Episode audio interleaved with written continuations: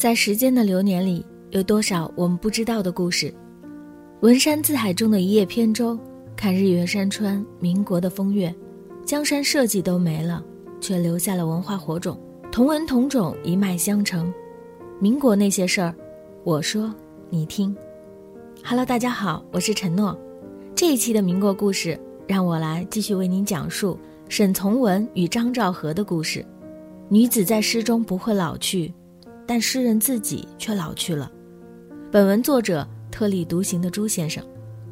一九三零年，因为胡适要离开中国公学，沈从文也要离开。在离开之前，沈从文希望与张兆和有一个结果，才有了那封长达六页的情书。至此，沈从文坚持不懈的努力有了效果，张兆和的心理防线就这样一点一点地打开，默许了彼此间的关系，他也被感动了。一九三二年七月，张兆和毕业回到了苏州。沈从文那时候被杨振声邀请去青岛大学当教授，便从青岛来到苏州张家探访，一是为了缓解一下相思之情，二是有提亲之意。盛夏的阳光照得人睁不开眼，街上的行人也少得可怜。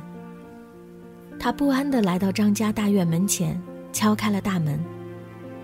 得到的答复是三小姐不在家。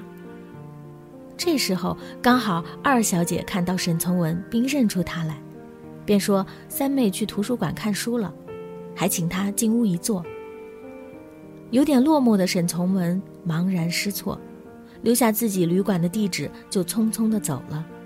当他回到旅馆，正低落的望着天花板的时候，突然传来敲门声，开门一看，站着的正是自己苦苦思念，等到花儿谢了又开了的女神。他激动的说不出话来。原来是沈从文的诚恳打动了二姐允和，待张兆和回来的时候，允和便要他去旅馆看望沈从文，最好能要到家里一叙。理由就说：“我家兄弟姐妹多，很好玩，请你来玩玩。”张家人对他的包容态度让他松了一口气，便买了些礼物和张兆和一起回到张家。这段时间可以说是关系迅速升温，直到最终确定下来的前奏。张兆和的心理防线算是打开了，便也默认的接受他那温暖的爱。在苏州这段日子，生性胆怯的沈从文并没有立马提亲，七天之后便回到了青岛，后来还让二姐允和去试探性的征求张父的意见。张父是个思想开明的人。在儿女的婚事上，并没有强加干涉，便也欣然地接受了沈从文。在得到父亲明确的答复后，二姐允和欢喜地给沈从文发了封电报，就一个字：允。意思就是父亲允许了他们的婚事。后来张兆和怕他看不懂，又自己跑去加发了一封：“乡下人来喝杯甜酒吧。”一九三三年九月九日。沈从文与张兆和在北平的中央公园举行了婚礼。沈从文这段四年的追寻，终于有了一个美好的段落，终得美人归。他们没有豪华的仪式，也没有宽广的场地，甚至连新房都简陋寒酸，可他们相依相爱，这也就足够了。婚后，他们一起去了青岛，沈从文是幸福的。他的创作力也得到了极大的迸发，日后那本不朽的经典《边城》，就是在这段甜蜜的时间内定稿的。小说里那黑而俏丽的翠翠，便是以张兆和为原型写的。对于每个读过《边城》的人来说，湘西那个凤凰小城，变成了无数人向往的世外桃源。大多想去凤凰的人，心里都有一座边城。还有一个叫翠翠的姑娘。后来因为母亲生病，沈从文回了一趟湘西，在路上，他又为张兆和写了许多情书。张兆和也愉快地回了，信中沈从文叫张兆和三三，而张兆和叫他二哥。如果故事发展到这里，那后面的生活便是平淡无奇的这样下去。但是出问题了，沈从文有点婚外情的苗头。这个事情后来被默认，就是当时沸沸扬扬的高青子事件。这件出轨未遂的事情，留下来的史料并不多，零星的倒是有一些。时间大概在一九三五年左右，起因是沈从文有事去拜访原民国总理熊希龄，但那天他不在，是由作为熊家的家庭教师高青子出面接待的。没想到两人兴趣相投，聊得甚是开心。后来他们有缘再见，那次。高青子便是好好打扮了一番，还是按照他小说里女主角的样式，这让沈从文不禁欢喜。两人还真是越走越近，一度要到了禁区边缘。后来沈从文难以忍受这种伦理的煎熬，便向张兆和坦白了。很自然，张兆和生气地回了娘家，沈从文无解。这时候他想到了一个人。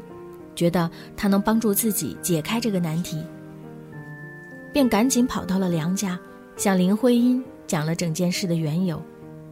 对于沈从文这场精神上的出轨，林徽因林徽因评价中肯。他的诗人气质造成了他的反，使他对生活和其中的冲突迷茫不知所措。沈从文当然为自己辩解，说这个与自己的婚姻不冲突。林徽因耐心地开导沈从文，才勉强镇住了。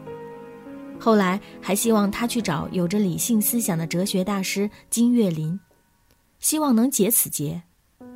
一九三八年，沈从文与高青子在昆明相遇，沈从文还把高青子介绍到了西南联大图书馆工作，两人又有流言蜚语了。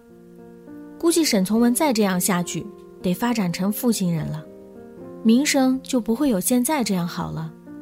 对于沈从文的这种心理，孙林就说道：“沈从文在爱情上不是一个专一的人，他追求过的女人总有几个人，而且他有他的观点。他一再对我说，打猎要打狮子，摘要摘天上的星星，追求要追漂亮的女人。”但这时候的亲朋好友也不愿看到沈从文犯错，有的甚至开始给高青子介绍对象，比如翻译家罗念生就是很好的人选，但还是没成。罗念生最后娶了马婉仪，最后，这段恋情终究还是终止了。高青子后来嫁给了一个工程师，沈从文依旧爱着张兆和，直到晚年。沈从文才写下颇有忏悔味道的文章。一九三七年，抗战爆发，沈从文和许多知识分子一样，随后南下，去了当时称为民族最后的文化血脉阵地的西南联大教书，而张兆和留在了北京，照顾两个年幼的孩子，这才给了沈从文与高青子机会再传绯闻。两地分居的生活。琐碎的家务事代替了之前的风花雪月，浪漫缠绵。张兆和在北京带着两个孩子，在乱世中生活的并不容易，甚至可以说是窘迫。一个家庭妇女的唠叨和怨恨，便也随性爆发出来。想想呢，再美好的爱情，遇到柴米油盐酱醋茶，也会褪下浪漫的颜色。他对沈从文发泄说。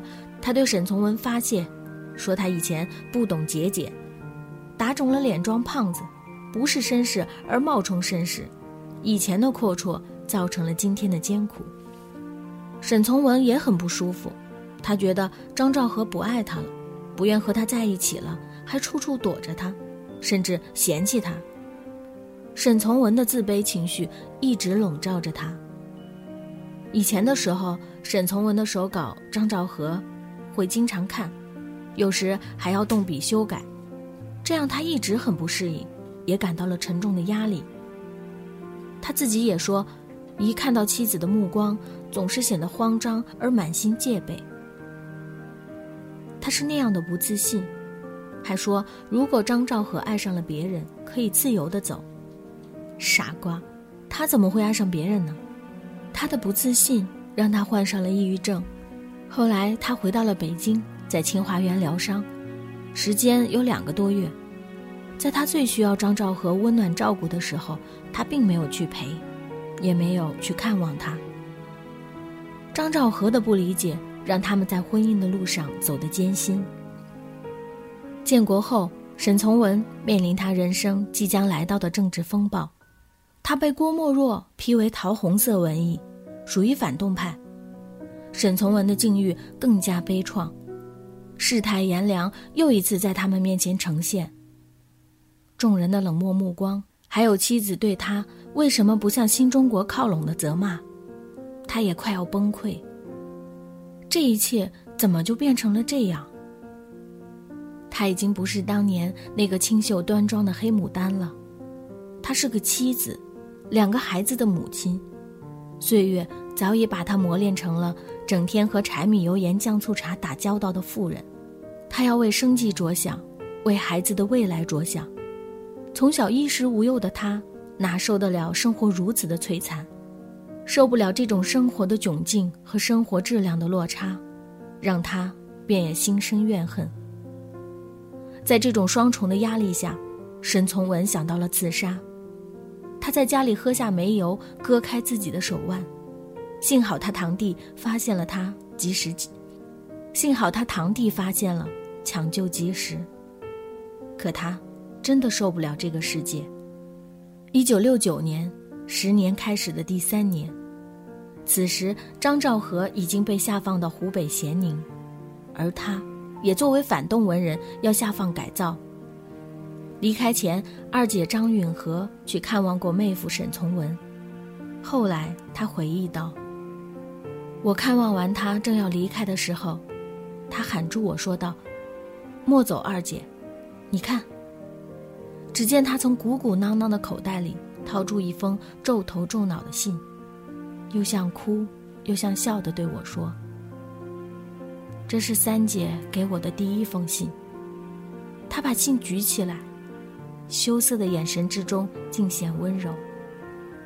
我说：“我能看看吗？”只见他把信放下来，又像给我，又像不给我，把信放在胸口温了一下，并没有给我，把信塞在口袋里。手紧紧地抓住了它，生怕它会飞走。我正觉得有些好笑，他忽然道：“三姐的第一封信，第一封。”接着稀溜稀溜地哭起来，快七十岁的老头，像一个小孩子，哭得又伤心，又快乐，哭得那么委屈。这段艰辛的生活带给他太多太多的伤痛。一九八五年的时候，沈从文接受一个记者的采访，说到十年时期打扫女厕所的事，他自嘲地说：“我在政治上不可靠，但道德上相当可靠。我打扫的女厕所之干净，没有任何一位女士不满意。”听完，那女记者忍不住对他说：“沈老，你真是受委屈了。”他没想到的是，这位当时已经八十三岁的老人，竟然抱着他的胳膊嚎啕大哭起来。他也许不是哭打扫女厕所受到的那种侮辱，也不是怕众人对他的冷漠。他哭的是，在这些年里，他的妻子没有给他一个温暖的肩膀和理解，这，便是心中最大的痛。三年之后的一九八八年五月十日，沈从文因心脏病复发离世。他这一辈子，行过很多地方的桥，也看过许多次数的云，喝过许多种类的酒，见过形色各种的人。终于，他还是回到了原处，葬在了他的故乡凤凰。一个士兵要不战死沙场，便是回到故乡。这句话是由黄永玉先生题写，镌刻在他墓前的石碑上。这也是他一生的写照。他坟地的对面是一片悬崖，崖上蓬勃生长着大丛的虎耳草。对于他的爱人张兆和，他将生生世世守望他。生前与这位二哥关系很好的四妹张充和，也给他写了一副挽联：不折不从，一词一让，星斗其文，赤子其人。他走了，也许带着遗憾。许多年后，他的妻子也渐渐理解了他。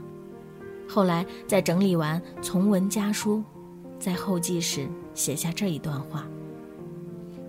六十多年过去了，面对书桌上这几组文字，我不知道是在梦中，还是在翻阅别人的故事。从文同我相处，这一生，究竟是幸福？还是不幸，得不到回答。我不理解他，不完全理解他。后来逐渐有了些理解，但是真正懂得他的为人，懂得他一生承受的重压，是在是在整理编选他遗稿的现在。过去不知道，现在知道了。过去不明白。现在明白了，他不是完人，却是个稀有的、善良的人。太晚了，为什么在他有生之年不能发掘他、理解他，从各方面去帮助他，反而有那么多的矛盾得不到解决？悔之晚矣。晚了，一切都晚了。他懂了，但他早已经走了。一切都已经没有办法重新来过。二零零三年的春天，张兆和也溘然长逝，一切都将归于尘土。在爱情的世界里，又有几人不带有一丝遗憾与愧疚？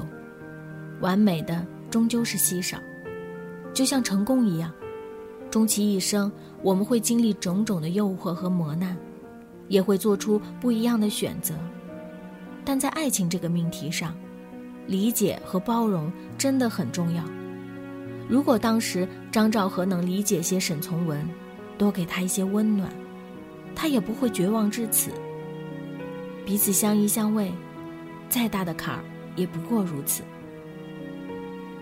愿尘世中的恋人们，都给对方些理解与宽容。毕竟茫茫人海，遇见、相知、相爱。不容易。好了，沈从文和张兆和的故事就讲到这里了。如果你喜欢我的声音，喜欢我们的节目，或者对我们的节目有任何意见，可以加入猫耳朵听友群和我们一起互动，群号是四八三八零零三六三。我是陈诺，下一期的民国故事，我们不见不散。